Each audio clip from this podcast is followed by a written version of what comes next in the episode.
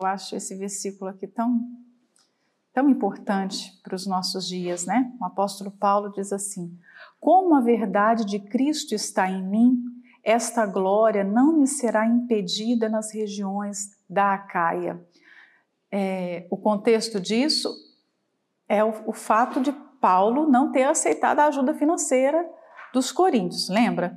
É, ele aceitava de todas as demais igrejas, mas daquela igreja especificamente, ele disse: não, não vou aceitar a provisão de vocês. E quando ele esteve em Corinto, ele trabalhou com as próprias mãos, junto com Áquila, fazendo tendas, né, trabalhos manuais.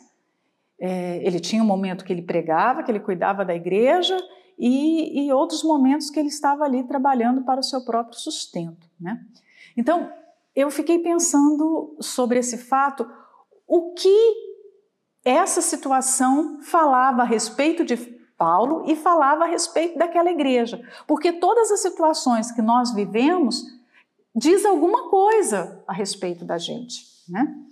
É, eu vejo o fato, de, o de Paulo dizer não, eu não vou aceitar a ajuda de vocês, está revelando que aquela igreja era imatura, Paulo, de certa forma, e a gente viu isso anteriormente, é, que ele trata a igreja como uma igreja imatura, como uma igreja criança.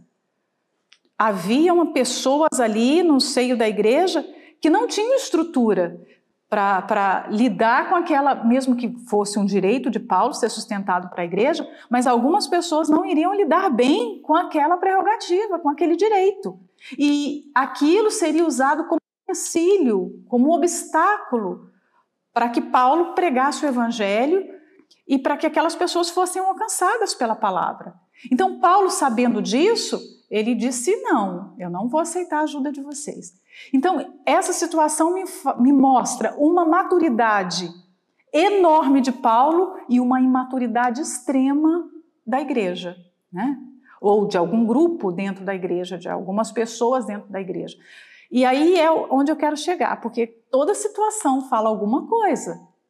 Nós precisamos aprender a nos ler e ler as situações. Às vezes, nós nos, nos desenvolvemos e nos aprimoramos muito em fazer leituras dos outros. Nós lemos livros e quando estamos lendo livros, nós estamos lendo o outro, né? Porque o livro é, se ele não é um romance, se ele não é uma história de ficção, ele está falando muito do outro. E talvez até nos livros, na literatura de ficção e de romance, né? Isso também possa se dar.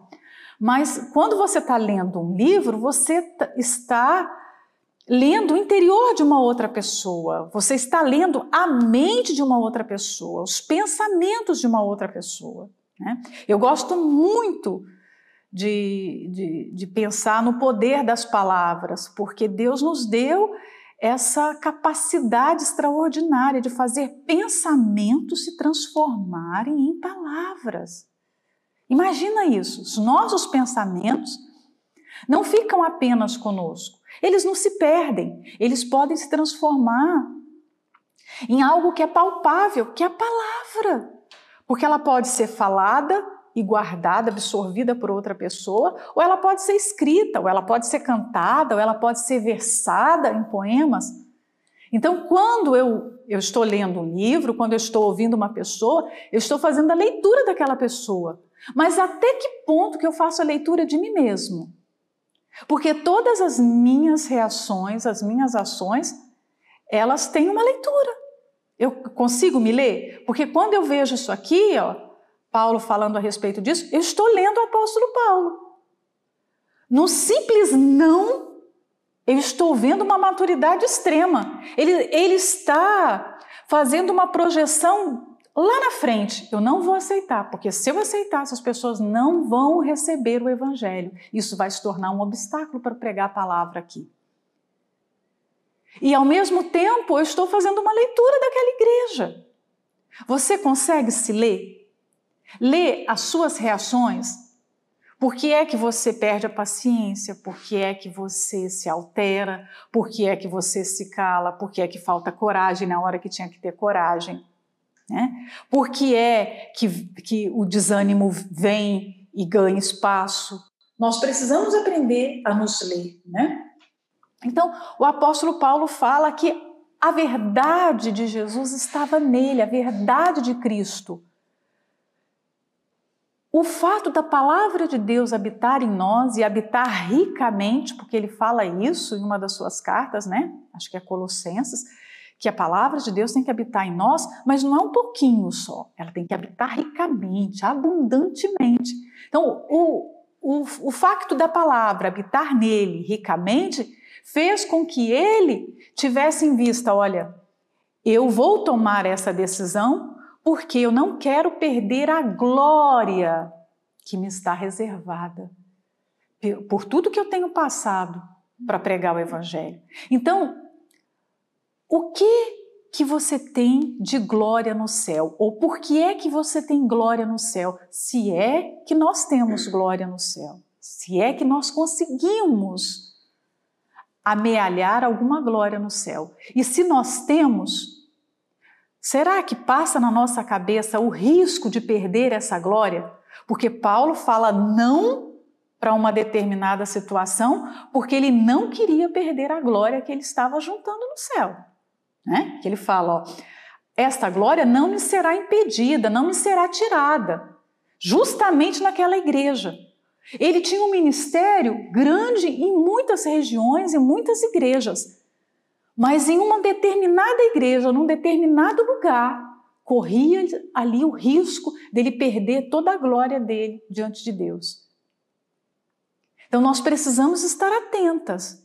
Você tem consciência do que é que você faz, da vida que você vive com Deus, da forma como você o serve, que, dá, que te dá glória diante dele? Que glória nós temos? Eu me fiz essa pergunta. O que eu tenho feito para Deus que me dá glória diante dele? E o que eu não posso fazer para perder essa glória, para colocar essa glória em risco?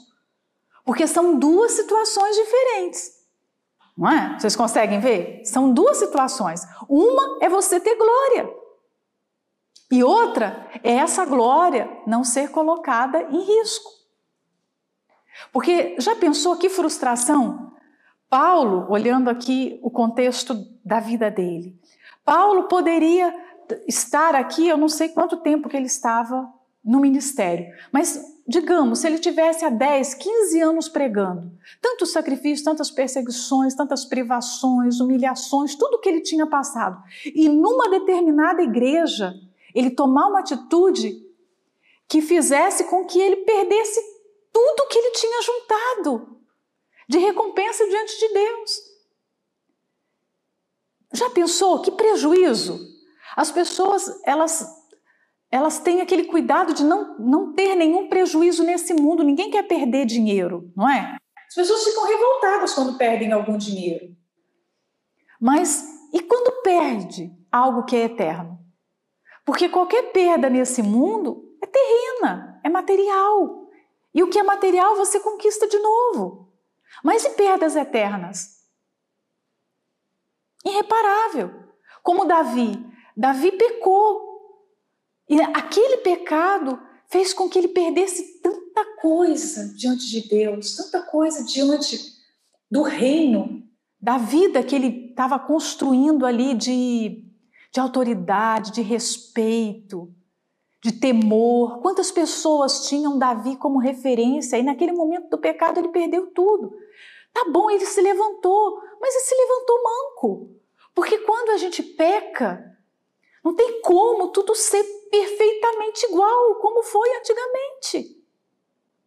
Uma pessoa que passa por um acidente, por exemplo, e fratura, tem uma fratura de crânio, uma fratura de fêmur, uma fratura de coluna, sei lá, ela pode sobreviver, mas ela vai voltar andando de repente com uma muleta. E vai ser sempre acompanhada pela muleta, vai ter ali o sinal daquele acidente. Então nós temos que ter consciência que tudo vai deixar alguma consequência. E o mal trabalha hoje, o espírito do engano trabalha hoje, mostrando que as coisas não têm consequências. que ah, é um deslize, é só um pecado, é só uma briga, é só uma palavra que você falou, por exemplo. Você discute com seu marido. Ah, mas é só uma discussão, depois a gente volta ao normal, depois a gente se entende. Não, nada é igual depois de uma briga. Nós perdemos alguma coisa. É claro que perdemos. Se nós somos de Deus, nós precisamos ter esses olhos. Eu perdi alguma coisa. Parte de, da, da minha glória diante de Deus se foi. Então, Paulo tinha isso. Não, é, a, a minha glória diante de Deus é o que eu tenho de precioso, não vou perder por nada. Mesmo que isso custe que eu vou ter que trabalhar à noite e às madrugadas fazendo tenda, mas eu não vou aceitar o dinheiro dessa igreja, porque senão eu vou perder aquilo que eu estou com tantas lágrimas, com tanto jejum acumulando diante de Deus, né? O 11 fala: "Por quê? Porque não vos amo? Deus o sabe." Quando Paulo recusou a oferta financeira da igreja, recusou ser sustentado por aquela igreja, os falsos apóstolos, os falsos obreiros que estavam ali no meio, usaram esse argumento. O apóstolo Paulo não quis receber presente de vocês, não quis receber o dinheiro de vocês, porque ele não ama de fato vocês. Ele não considera, porque recusar um presente é difícil, não é? Eu não sei, você já teve algum presente recusado? É uma sensação horrível, não é? Você vai dar alguma coisa e aquela pessoa fala: Não, não quero. Guarda para você, não quero. Então, isso é constrangedor, mas cada um tem os seus motivos. Quando Paulo recusou a ajuda de Corinto, por mais que aqueles homens estivessem usando aquela situação para uma né, para uma mentira, olha, Paulo fez isso porque ele não considera você. Se ele considerasse, ele tinha aceitado. E você percebe que o argumento foi esse, que Paulo não amava. Incrível. É, quando eu li esse versículo, eu fiquei pensando por que as pessoas normalmente têm dificuldade de acreditar no amor verdadeiro das outras. Quem são essas pessoas que não acreditam? Porque se tinha alguém que provava amor verdadeiro ali, era Paulo. Um homem que tinha deixado tudo para pregar o evangelho. Um homem que passava todo aquele sofrimento né, para estar durante o dia com as pessoas e à noite, e como ele disse, não, não despojar ninguém, não espoliar ninguém. Durante a noite ele estava trabalhando para não ser pesado para ninguém. Quer prova maior de amor? E olha a astúcia do diabo, ele consegue usar isso para o sentido oposto. Então nós não podemos nunca desprezar como o diabo trabalha, porque ele consegue fazer coisas, é, é, é digamos, verdades, se parecerem com mentiras. E aí que está. É, é como um filho. O pai, quando diz não para o filho, o pai, quando proíbe o filho de fazer alguma coisa ou tira algo do seu filho, o filho sente raiva do pai, o filho vê aquilo como uma atitude de, de desamor. Mas o pai está tomando aquela atitude justamente porque ama. É exatamente o oposto. Então, as pessoas carnais ou imaturas, elas sempre vão ter dificuldade em ver onde está o verdadeiro amor. Elas vão ter facilidades em se agarrar em falsos amores, em se aproximar de pessoas que não têm amor verdadeiro. E as que verdadeiramente amam, consideram e zelam pelas suas almas vão ser desprezadas. Essa é a leitura que eu faço desse versículo. Porque como pode um povo não enxergar que Paulo verdadeiramente os amava. Como pode aquelas pessoas não enxergarem isso? Como pode o apóstolo Paulo ter que falar: Puxa, Deus sabe o quanto eu amo vocês? Então, o final desse versículo aqui, quando ele fala, né? Deus o sabe, também me mostra que o apóstolo Paulo não era guiado pelo que as pessoas achavam dele. Então, tá bom, vocês podem estar achando que eu não, não tenho amor genuíno pela igreja, que eu não amo as pessoas da igreja, mas eu me guio pelo que, pela, pelo fato de Deus saber quais são as minhas intenções. Deus sabe os meus motivos, por que, que eu disse não? Então, nós também precisamos ter essa consciência sensível à voz de Deus e ter paz em saber que Deus conhece os nossos motivos quando nós fazemos e quando nós deixamos de fazer alguma coisa. Porque quando nós nos movemos, quando nós agimos, nós teremos pessoas, nós já falamos sobre isso aqui, nós teremos pessoas que vão compreender e outras que não vão compreender. Umas vão aceitar, outras não vão aceitar. Umas vão dizer ótima atitude, outras vão criticar aquela atitude. Nós estamos no meio de pessoas que têm pensamentos diferentes. E pessoas que são espirituais e outras que são carnais. Mas nós precisamos viver com essa consciência, como do apóstolo Paulo. Deus sabe das minhas motivações. Deus sabe se eu amo, se eu não amo. Se nós nos guiarmos todos os dias para provar alguma coisa para alguém, a gente vai perder o foco. Nós vivemos num mundo que está o tempo todo tentando provar, não é? As pessoas estão o tempo todo tentando provar, provar que são espirituais, provar que são inteligentes, provar que têm uma opinião sobre tudo, provar que elas entendem sobre, sobre tudo, provar que elas são amigas verdadeiras. Hoje em dia, você vê que as pessoas estão passando mais tempo tentando provar do que viver. Elas não vivem, elas só querem provar alguma coisa. E nós temos que sair dessa maratona de provar coisas para os outros. Nós não temos que provar nada para ninguém. Você não tem que provar nada para o bispo, nada para a esposa do bispo, nada para a esposa do regional. Você tem que mostrar quem você é para Deus. E Deus vai testificar para quem precisa quem você é. Não foi isso que aconteceu com Daniel? Foi Deus que mostrou para Nabucodonosor e para todos os outros imperadores, os quatro imperadores que, que Daniel serviu, quem ele era. Não foi Daniel que ficou ali o tempo todo. Ah, e agora? Esse é de um jeito, então eu tenho que me esforçar para agradar esse aqui. O outro é de outro jeito, então eu vou ter que me esforçar para agradá-lo. Imagina, se Daniel fizesse isso, ele estaria violentando a sua fé, violentando a sua alma, violentando a si mesmo. Nós não precisamos fazer isso. Nós precisamos agradar a Deus. Se nós agradamos a Deus, Deus vai se encarregar do resto. Ele sabe o que precisa ser feito. Ele sabe onde você precisa encontrar graça, com quem você precisa encontrar graça. E ele vai fazer com que as pessoas vejam a graça de Deus em você. Vejam a sua sinceridade. É o Espírito Santo que vai testificar com quem é de Deus que o outro também é de Deus. Esse papel do Espírito Santo, é ele que testifica. Então, eu não tenho que provar nada para ninguém. O apóstolo Paulo está muito tranquilo quando responde isso. Deus sabe se eu amo, se eu não amo. Então, quando alguém fala alguma coisa a respeito de nós, ah, porque o fulano ou porque a fulana é uma mentirosa, ah, porque ela é preguiçosa, ah, porque ela é isso, ah, porque ele é aquilo. Gente, vez ou outra nós vamos passar por esse tipo de julgamento. E aí?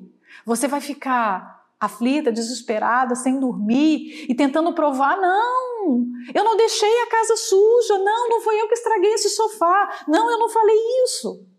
Se você ficar, entrar nessa tentativa e ficar ali gastando suas energias, seu tempo, sabe, seus pensamentos em cima de tentar provar alguma coisa, você vai se perder da vontade de Deus, do seu foco, que é o seu propósito de vida, agradar a Deus.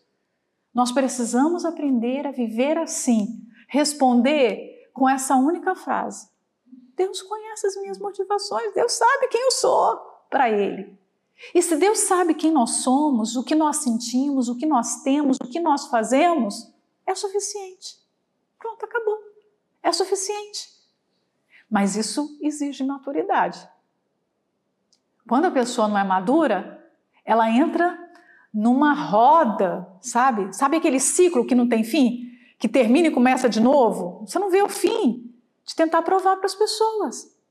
E de fazer votos, e de ir para o altar pedindo coisas que não era para pedir. Poxa, a sua consciência em paz já não é o seu árbitro, já não é o árbitro que te dá segurança? Pronto, acabou.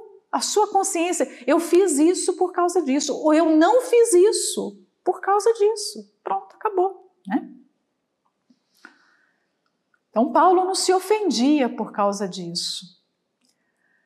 O 12 fala: Mas o que eu faço, o farei para cortar ocasião aos que buscam ocasião, a fim de que, naquilo em que se gloriam, sejam achados assim como nós. Gente, isso aqui é muito bom para os nossos dias, né? Então, quando o apóstolo Paulo fala que ele não aceitou a oferta porque ele queria cortar a ocasião. Então quer dizer que o diabo e as pessoas que são usadas pelo mal, elas buscam ocasião de nos reprovar. Há, em, em, em todas as situações ali que a gente vive, todos os dias que a gente vive, algo que vai se passar para que nós sejamos reprovados, para que as pessoas possam depois apontar o dedo e falar: ah, mas o fulano fez isso também. Fulano falou aquilo. O fulano aceitou aquilo também. É, tem uns salmos, tem um salmo, Salmo 1, quando os pecadores chamam, esse salmo aqui você vai perceber claramente que é um é pai muito desejoso de proteger o, filho contra os, os maus que vão surgir à sua volta. Porque o pai protege muito o filho enquanto esse filho é pequeno e está dentro de casa sob os seus cuidados. Depois que ele sai, ele é como um navio que vai uh, para alto mar. O navio que vai enfrentar tempestades, que não vai ter mais um mar calmo, porque o mar dificilmente é calmo. Ele pode ficar calmo por algumas horas, depois ele encrespa de novo e o navio vai ficar ali, vai enfrentar todos os perigos do mar. Né? Enquanto o navio está sendo construído no estaleiro, ah, que coisa linda, todo mundo capricha e, e cuida e namora aquele navio, mas depois que ele zarpa, já era. E ele vai enfrentar o perigo e ninguém sabe se aquele barco, aquele navio vai voltar são e salvos. Se as pessoas que entraram naquele navio vão voltar com vida, não é? O navio pode ser maravilhoso, pode ser moderno, como era o Titanic, mas ele pode naufragar no primeiro, na primeira viagem, na primeira aventura. Então assim são os filhos, filhos terrenos, filhos físicos e filhos espirituais. Você cuida, protege, mas chega uma hora que você tem que, olha, vai. Mas quando eles vão, o coração do pai fica ali, olha, o que, que vai acontecer agora? Tudo pode acontecer, não é? Mas enquanto o filho está debaixo das suas asas, você vê como esse pai aqui. Todos os pais são um pouco isso. E começa a dar conselhos. E os filhos não entendem os conselhos, muitas vezes, né? Mas ele fala, né? Bem-aventurado o homem que não anda segundo o conselho dos ímpios, nem se detém no caminho dos pecadores, nem se assenta na roda dos escarnecedores. Antes tem o seu prazer na lei do Senhor, e na sua lei medita de dia e de noite, pois será como uma árvore plantada junto a ribeiros de águas. A, pois será como uma árvore plantada junto a ribeiro ribeiros de água, a qual dá o seu fruto no seu tempo, as suas folhas não cairão e tudo quanto fizer prosperará. Não são assim os ímpios, mas são como a moinha que o vento espalha. Por por isso, os ímpios não subsistirão no juízo, nem os pecadores na congregação, porque o Senhor conhece o caminho dos justos, porém o caminho dos ímpios perecerá. E aí ele vai falar no Salmo 2 também da mesma forma. Olha, vocês vão ouvir muitos conselhos. E, e nesses conselhos dos ímpios virão conselhos tipo assim: se ajunte comigo para fazer alguma coisa, se ajunte para derramar sangue. Tem um outro aqui que fala. Tem um outro salmo que fala sobre a impunidade Vamos derramar sangue inocente? Vocês já leram? Vamos derramar sangue inocente? Tipo assim, se você estiver junto comigo, se você fizer o que eu faço, você vai ser protegido. Gente, isso tem muito a ver com os nossos dias. Os fechamentos que existem hoje. Hoje você vê grupos né, em redes sociais de pessoas que fazem as mesmas coisas, de pessoas que odeiam os negros, de pessoas que odeiam cristãos, de pessoas que odeiam a, a direita, de pessoas que odeiam o governo tal, e elas se juntam porque elas querem é, como que sorver o mesmo ódio e estarem protegidas entre si. E o pai é aquele, aquele homem que quer proteger o filho. Olha, não se junte com essas pessoas, porque ninguém vai poder te proteger. Ninguém vai poder guardar você. Você não vai passar impune. Gente, hoje o diabo oferece o pecado sob o manto da impunidade. Então nós precisamos ter essa atenção, esse cuidado, porque se nós fizermos o mesmo que essas pessoas fazem, nós perdemos a proteção. E elas, a partir do momento que a gente entra no grupo, elas já podem ter o direito de apontar o dedo e falar: você faz o mesmo que a gente faz. Você tem o mesmo pensamento que a gente tem. Você compactua das mesmas coisas. Porque uma vez, por exemplo, um exemplo simples, tem um grupo no WhatsApp ou no Telegram, em alguma plataforma desse tipo, que, que comete uma maldade. Um grupo ali que fala mal de pessoas, que fala mal de pastores, que, que compartilha conteúdo pornográfico. A pessoa que está ali, todo mundo que está naquele grupo, por mais que tem alguém que nunca publicou nada. Ela nunca colocou nada. Ela nunca disse um amém, eu concordo. Mas só o fato dela estar dentro do grupo. É, acontece isso. Já vai ser tida como um, alguém que, que compactua dos mesmos pensamentos. Ou você já não viu esse tipo de coisa acontecer? Isso acontece todos os dias. Eu já vi gente inocente ser presa porque era amigo de bandido. Muito amigo. Então, quando foi feita a investigação, os investigadores colocaram aquela pessoa no mesmo balaio. Não, olha, olha como você é amigo íntimo. Não, mas eu não faço nada disso, mas você é amigo. Você sabia que essa pessoa fazia. E aí, até ela provar que ela não fazia, ela já foi tida como injusta. Então nós precisamos ser filhos que têm essa atenção. Eu não, eu tenho que ser um filho maduro. Eu estou em alto mar, eu estou no perigo, no mundo que é cheio de perigo. E que os pecadores vão me chamar, vão tentar me seduzir.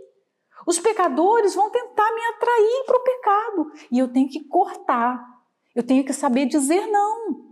O apóstolo Paulo cortou a ocasião, né? Por quê? Porque ele não queria que as pessoas dissessem: olha, ele é igual a nós. Se ele aceitasse o pagamento, se ele aceitasse os presentes daquele povo, os falsos que aceitavam iam dizer o quê? Ele faz o mesmo que a gente faz. Ele tem os mesmos interesses. Ele prega por causa de dinheiro. Gente, ter sensibilidade para dizer não no momento certo é muito importante. Porque às vezes a gente está tão envolto em certas coisas que você compactua sem maldade. Às vezes tem maldade, mas às vezes é sem maldade. Só que com maldade ou sem maldade, você está dentro do erro. E aí? Foi vista a ocasião de apontar o dedo foi vista a ocasião de se reprovar, de se perder a glória, né? Então, o apóstolo Paulo, quando fala, mas o que eu faço, o farei, que firmeza. Então, eu sei que a, a tradução é um pouco difícil, porque é um português antigo, um pouco, né? Aqui está uma, uma colocação um pouco arcaica, mas é como se ele estivesse dizendo assim: o que eu fiz, eu disse não Eu não aceitei, eu tenho os meus motivos e eu vou continuar não aceitando. O que eu faço, eu vou continuar fazendo. Eu vou continuar firme. Da igreja de Corinto, eu não aceito um centavo. Hum. Vocês podem achar o que quiser, em outras palavras. Vocês podem me reprovar, podem achar que eu não amo. Gente, que firmeza! Nós precisamos alcançar essa firmeza. Porque os, os dias exigem isso. Né? Os dias precisam disso. Porque tais falsos apóstolos são obreiros fraudulentos, transfigurando-se em apóstolos de Cristo. Então, ele já vai na lata e já descreve que esses homens são falsos, eles se intitulavam apóstolos do Senhor Jesus. Eles não tinham sido chamados. Para o ministério, nós precisamos ser chamados, né? Nós precisamos ser convocados para essa missão. Nós, nós temos que ter um comissionamento. Então, o apóstolo Paulo fala que eles são falsos apóstolos porque eles não foram chamados. Quem está fazendo a obra de Deus sem ter sido chamado, sem ter vocação para tal, entra nessa condição. E eles são obreiros fraudulentos. Fraude é uma palavra muito forte, né? Fraudar é cometer um crime. A fraude indica um crime.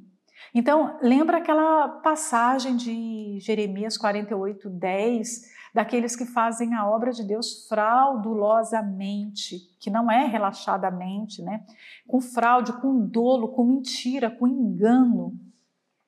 Então, eles trabalhavam, mas todo aquele trabalho era uma mentira, porque havia fraude no coração, havia um desejo enganoso um desejo ávido para tirar lucro daquele povo. Eles queriam, aqueles obreiros fraudulentos, não queriam servir a igreja, eles queriam que a igreja de Jesus o servissem. É completamente diferente. Ao invés de pensar em dar para a igreja, eles queriam tirar da igreja. Então, eles estavam apresentando algum trabalho, mas esse trabalho tinha um interesse falso, né? um interesse fraudulento. E eles se transfiguravam-se, ou seja, eles se transformavam em pessoas que eles não eram. Por dentro, eles eram de um jeito, mas por fora, eles eram de outro jeito. Então, se naquela época, gente, já existia falso apóstolo, obreiro fraudulento, pessoas que se transfiguravam, imagina hoje. Dois mil anos atrás se passaram. Nós estamos vivendo os últimos dias. Nós temos visto sinais apocalípticos se cumprirem com respeito à, à volta do Senhor Jesus. Então, se naquela época o apóstolo Paulo enfrentou essa luta, imagina hoje. A minha pouca inteligência, o meu pouco entendimento, me leva a pensar que o número de falsos servos de Deus é muito maior hoje do que foi no tempo de Paulo. Você consegue pensar isso também? Então, tem muita gente transfigurada no nosso meio, usando disfarces elas não são boas, mas elas se disfarçam de boazinhas. E olha, tem uma diferença enorme entre ser uma pessoa boa e ser uma pessoa boazinha. Hum? Não tem? Enorme.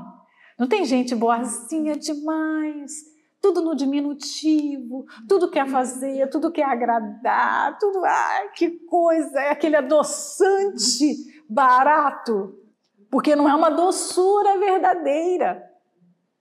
Quem é de Deus é doce, sim, tem uma doçura. Porque você vê essa doçura no Senhor Jesus. Ele é terno, meio, gentil. E quem é dele tem essa característica. Mas quem é do diabo se transfigura de doce. Mas só que é um doce que é difícil. né? Às vezes você não, você não consegue identificar algo, você não tem algo palpável, mas o Espírito Santo te mostra que tem alguma coisa. Não tem pessoas assim? Não tem? Você na hora fala assim, mas o que é que está de errado? Às vezes eu fico pensando, né? Tem alguma coisa de errado com aquela pessoa, Senhor, mas eu não sei o que é. Eu não sei. Não é? Não acontece com você? O que será, meu pai? Né? Você fica assim, você pensa com os seus botões, mas pode ser, não vou dizer que em todos os casos que vem uma interrogação, né, seja de fato alguém transfigurado, mas já aconteceu comigo de muitas vezes. Tem alguém, tem, tem, tem alguém se transformando numa coisa que não é, né? Tem alguém fingindo ser o que não é. E aí eu, eu penso, que tristeza, né? Porque aqueles falsos obreiros sabiam, eles sabiam que eram falsos. E eles viviam com essa realidade sinistra muito bem. Será que não tem gente no nosso meio que está vivendo o engano ou o auto-engano e está lidando muito bem com isso? Finge que gosta das pessoas, finge que aceita o que está sendo feito, falado, finge que ama a obra de Deus, finge que está ganhando almas, finge que está evangelizando, finge que está cuidando da igreja e lida muito bem com fingimento. Gente, como pode uma coisa dessa? Eu não sei se já se passou com você, mas quando eu falo alguma palavra que não que o Espírito Santo não aprovou, mas é um incômodo tão grande. Porque você quer tentar consertar aquilo, ou você se reprova naquilo de tal forma que você se sente muito mal. É uma reprovação da sua consciência, é uma reprovação do Espírito Santo que você perde a sua paz naquele momento. Como é que uma pessoa vive no engano e consegue dormir, comer, rir, assistir filmes? Um dia desse, eu, eu falei isso com uma esposa. Eu falei, meu Deus, como que as pessoas estão conseguindo viver assim? E ela me respondeu: essas pessoas pouco se importam com a salvação. A última coisa que elas estão pensando é na salvação. E isso dói saber, porque são pessoas que estão pregando a salvação. Como pode uma pessoa estar tá pregando sobre o inferno e não crer no inferno? Ou está pregando para as pessoas não irem para o inferno enquanto ela está caminhando para o inferno? Nós estamos vivendo no meio de uma de uma geração que está que, que tá passando por isso, que está vivendo isso. Pessoas que estão falando muito bem a respeito da Bíblia, falam, falam é, é, sabe, quase que magnificamente sobre a Bíblia. Mas não tem temor, não tem santidade, não tem pureza, não vive o, o dia a dia da fé. Por isso que é um perigo hoje em dia as pessoas darem ouvido a pastores virtuais, a, a a cuidadores de rebanhos virtuais, pastores midiáticos. Eu fico impressionada na facilidade, agora é um momento de desabafo. Eu fico impressionada das pessoas escreverem suas vidas de uma forma tão íntima, sabe, suas particularidades nas redes sociais para pessoas que elas não conhecem.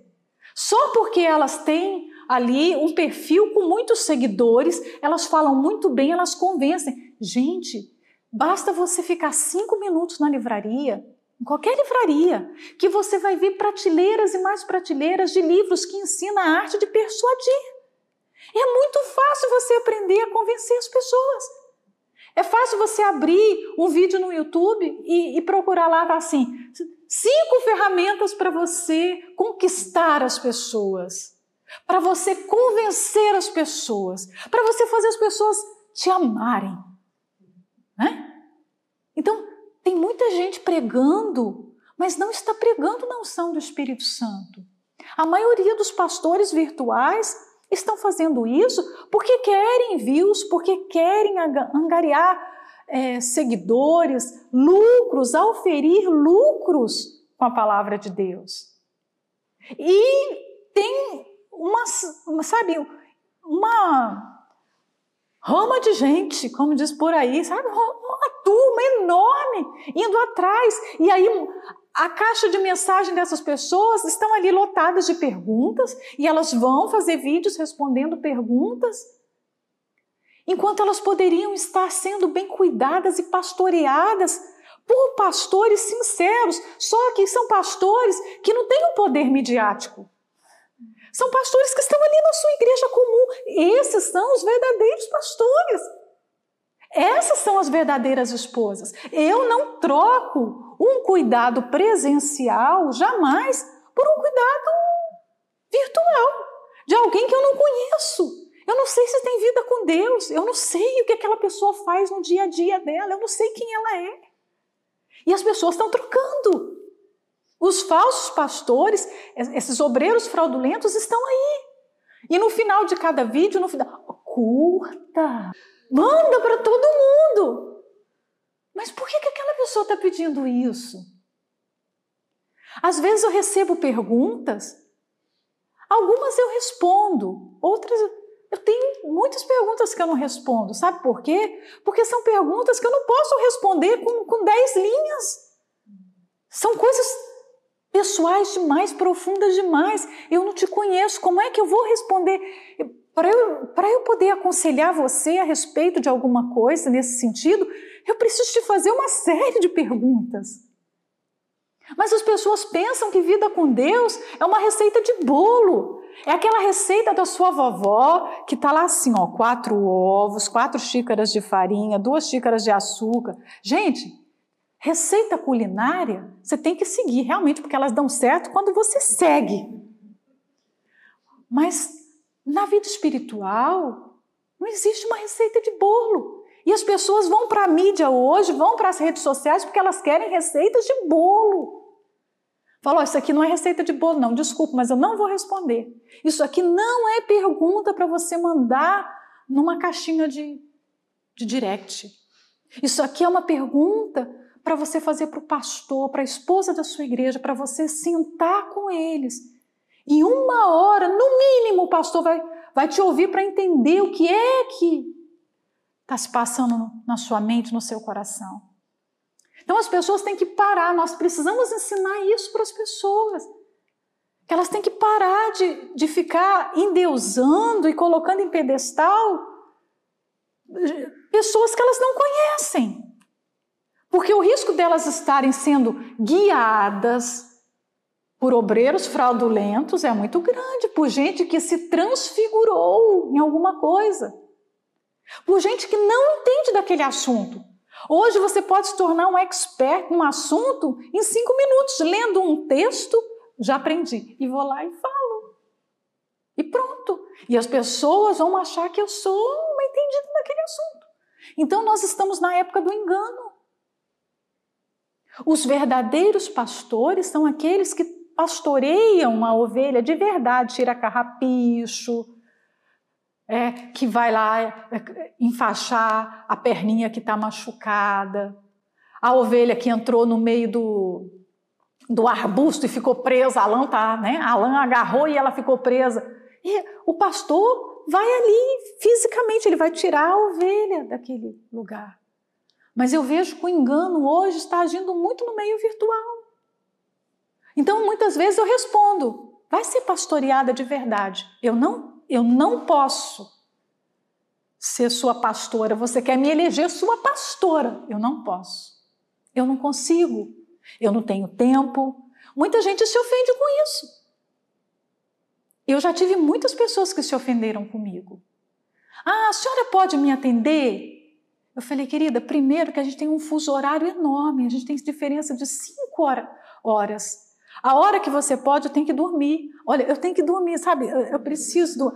A pessoa até se ofende porque você tem que dormir, porque você não merece dormir, tipo assim. Mas, tipo, eu, olha, nesse horário eu estou descansando. Começa aí, né? Eu não posso, porque durante o dia eu tenho que trabalhar, então não posso ficar acordado de madrugada para te atender.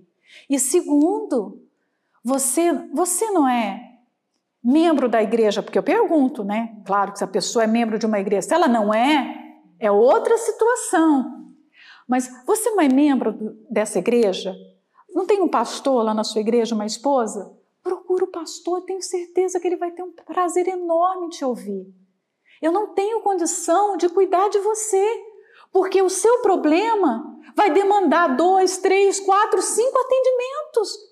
Se eu for digitar tudo que eu penso a respeito disso, eu vou ficar o dia inteirinho aqui, eu vou escrever um livro para você e a caixinha de mensagem não vai dar. Não tem espaço. A pessoa nunca mais a deixa de te seguir. Na hora você vai ver, deixou de te seguir. Porque ela se ofendeu. Mas nós precisamos dizer a verdade. Então a gente precisa ensinar isso para as pessoas. Os pastores midiáticos, eles estão ali muitas vezes para cuidar no coletivo, mas pastorear no individual, eles não têm condição. E cada pessoa precisa desse cuidado individual. Né? Então o apóstolo Paulo fala, partindo dos pastores obreiros fraudulentos que se transformam, né, que usam disfarces, ele fala, e não é maravilha, porque o próprio Satanás se transfigura em anjo de luz. Então não é de se admirar que os obreiros fraudulentos se transformam numa coisa que eles não são, porque o próprio Senhor deles é próprio nessa arte. O diabo já faz isso. Então nós vamos nos admirar de pessoas falsas enganarem muitas outras pessoas? Não, nós não podemos nos admirar, porque o diabo vai dar talento, ele vai dar condições, ele vai dar poder, persuasão para que essas pessoas enganem.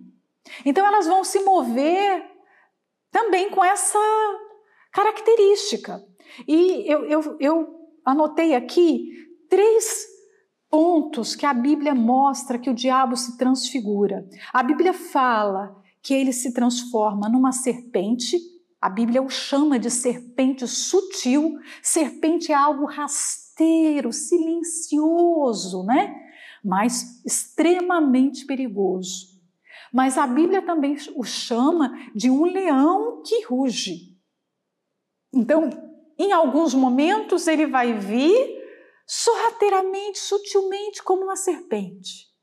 Em outros momentos, você vai detectar o diabo como uma fúria enorme, como um, um leão que vai que quer comer a sua presa. Gente, quando o leão, não sei se você no zoológico já teve a oportunidade de ouvir o rugido do leão. Você, é assustador. Então imagina, às vezes o diabo vai fazer aquele barulho imenso para você fazer assim, tremer, porque quando o leão ruge, normalmente quem está perto treme, não é? E a Bíblia também descreve Satanás como anjo de luz, como o apóstolo Paulo disse aqui agora. Anjo de luz. Luz é uma coisa muito boa. Luz é algo de Deus. Então o diabo, quando for seduzir pessoas de Deus ou pessoas religiosas, ele vai se disfarçar com essa roupagem aqui, anjo de luz. Ele não vai é, se mostrar como ele verdadeiramente é. Ele vai se mostrar piedoso, bom, sábio, entendido, né? uma pessoa que ajuda as outras, uma pessoa agradável, porque senão ele não engana. Então, nós precisamos ter esse cuidado, porque dentro da igreja ele vai agir assim, né? E hoje, uma das, das armas do diabo, principalmente nos nossos dias, é levantar contradições na palavra de Deus. Ele vai buscar faz, distorcer a palavra de Deus e fazer com que essa palavra tenha entendimentos errados, né? totalmente errados. E eu marquei um versículo aqui que eu gosto muito, quando o Senhor Jesus disse para aquele é, doutor na lei, está lá em Lucas 10, 26. O Senhor Jesus estava ali com a multidão ensinando e veio um doutor na lei um doutor da lei, querendo experimentá-lo. E, e, e, começa a fazer perguntas para ele, né? E pergunta sobre o amor ao próximo, pergunta sobre os mandamentos. E o Senhor Jesus, ao invés de responder, e eu amo essa, essa forma do Senhor Jesus agir, muitas vezes ele não responde as perguntas, ele faz outra pergunta. Né? Nós precisamos aprender. Gente, eu tento aprender isso porque isso é ótimo, né? Ótimo. E ele, ao invés de responder, ele é, é, a pergunta daquele doutor, ele fez uma outra pergunta. Disse Jesus: é, que está escrito na lei? Como lês? Hum? Fantástico isso. Como você lê a lei? O Senhor Jesus sabia que cada pessoa lê e tem uma interpretação. Então, como você lê os mandamentos? Como você entende? Você está perguntando para mim? Não é porque você não sabe. Você sabe. Me conta o que você sabe. Me conta como você entende isso aqui. Hum? Então, nós vivemos na época das contradições. Há contradições sobre tudo. Na semana passada, uma pessoa começou a falar comigo sobre tatuagem. E ela estava certa, mas ela estava ciente que não, a Bíblia, olha, eu encontro base bíblica para fazer uma tatuagem. Então, o diabo está hoje agindo, olha só, no meio cristão, gente. Isso, há 10 anos atrás, era impensável. Eu jamais precisaria estar com uma pessoa, com uma pessoa que foi obreira, que conhece a palavra de Deus, que é membro da igreja, tentando convencer essa pessoa a não fazer algo como uma tatuagem. Mas as contradições que foram levantadas hoje estão nesse nível. E às vezes a gente está tentando responder uma pergunta tentando falar a respeito de um assunto que as pessoas já se convenceram o contrário, porque o diabo convenceu o contrário. Nós temos muitas pessoas dentro da igreja hoje que não acreditam na prática do dízimo mais. Que não acreditam que sexo antes do casamento é pecado. Não acreditam. E elas estão na igreja, elas estão ouvindo a mensagem, o pastor está ali pregando. Mas elas estão tão convictas, do, sabe, que elas permanecem no seu erro. Porque o diabo se disfarçou de tal maneira que mudou a mentalidade, a forma de se pensar. Vocês conseguem perceber isso? A forma das pessoas pensarem.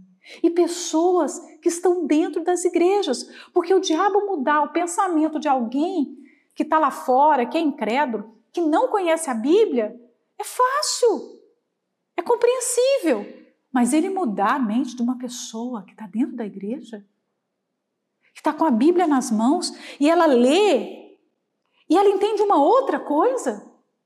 Então, quando eu, eu falo, vou responder assim agora, o que, que você lê? Porque ela vai ler e vai entender de uma forma totalmente diferente. Então, o espírito do engano está agindo com a Bíblia, na, né? Está tá pegando a palavra de Deus e distorcendo tudo. Mas nós não precisamos estranhar isso, porque é próprio do diabo isso, né? Então, o diabo ele está sempre tentando enganar, ele está sempre tentando iludir, ele está sempre tentando seduzir. Ele está se disfarçando em anjo de luz para mim, para você hoje, agora, para todas nós. Então, o desafio nesse momento é identificar. Eu preciso identificar na minha vida como o diabo está tentando me seduzir hoje? Porque todos os dias ele tenta. Como ele está tentando me levar ao erro, ao pecado? Com que pensamento? Com que sentimento? Com que desejo? Porque ele está. É certo que ele está. Ele faz isso com todas as pessoas. Ele está fazendo isso comigo hoje, ele está fazendo isso com você hoje. Ele tem os seus planos hoje para agir para nos induzir ao erro. Você consegue identificar isso? Porque se a gente não identificar, nós não saberemos dizer não, nós não saberemos cortar, como disse o apóstolo Paulo, que eu tenho que cortar. Né? E o 15, não é muito, pois, que os seus ministros se transfigurem em ministros da justiça, o fim dos quais será conforme as suas obras. Então, uma das características dos falsos pregadores é se transfigurar em pregadores da justiça. São chamados justiceiros, não é? Ah, que as coisas tão certas. Eu estou agindo assim porque eu preciso mostrar a justiça. Eu preciso mostrar a verdade. Hum, demais isso, não é? Já era naquela altura. Os que mais querem mostrar justiça e verdade são os que mais são guiados pelo erro, são os que mais estão mergulhados no erro. Né? Então, o apóstolo Paulo termina, e eu termino também aqui, falando sobre o fim dos quais será conforme as suas obras. Haverá um dia que se tornará público o coração, a mente, as intenções de cada uma dessas pessoas, de todos nós. Haverá um dia em que se tornará público o nosso coração, aquilo que está dentro da gente, aquilo que nós somos interiormente, se tornará visível para as pessoas. Hoje as pessoas só veem o que está do lado de fora. Mas haverá um dia que as pessoas vão ver o que está do lado de dentro e isso te traz temor, te traz alegria. O que que isso provoca em você? O que isso provoca em mim? Porque se nós temos algo a esconder, quando nós ouvimos aqui que o fim vai ser conforme as obras e que vai chegar esse dia, se eu escondo alguma coisa, então eu não quero que esse dia chegue. Aí eu temo esse dia. Mas se eu não tenho nada para esconder, eu desejo que esse dia chegue logo. Eu anseio, ah Senhor, quem dera que se isso acontecesse agora, se o coração de todo mundo fosse exposto publicamente agora, quem dera se o Senhor voltasse agora, quem, desse ju, quem dera se o juízo final acontecesse agora. Então, o fato desse dia chegar te alegra ou te entristece? Nós temos que fazer essa pergunta, né? E eu vou parar aqui. Deus abençoe a todas.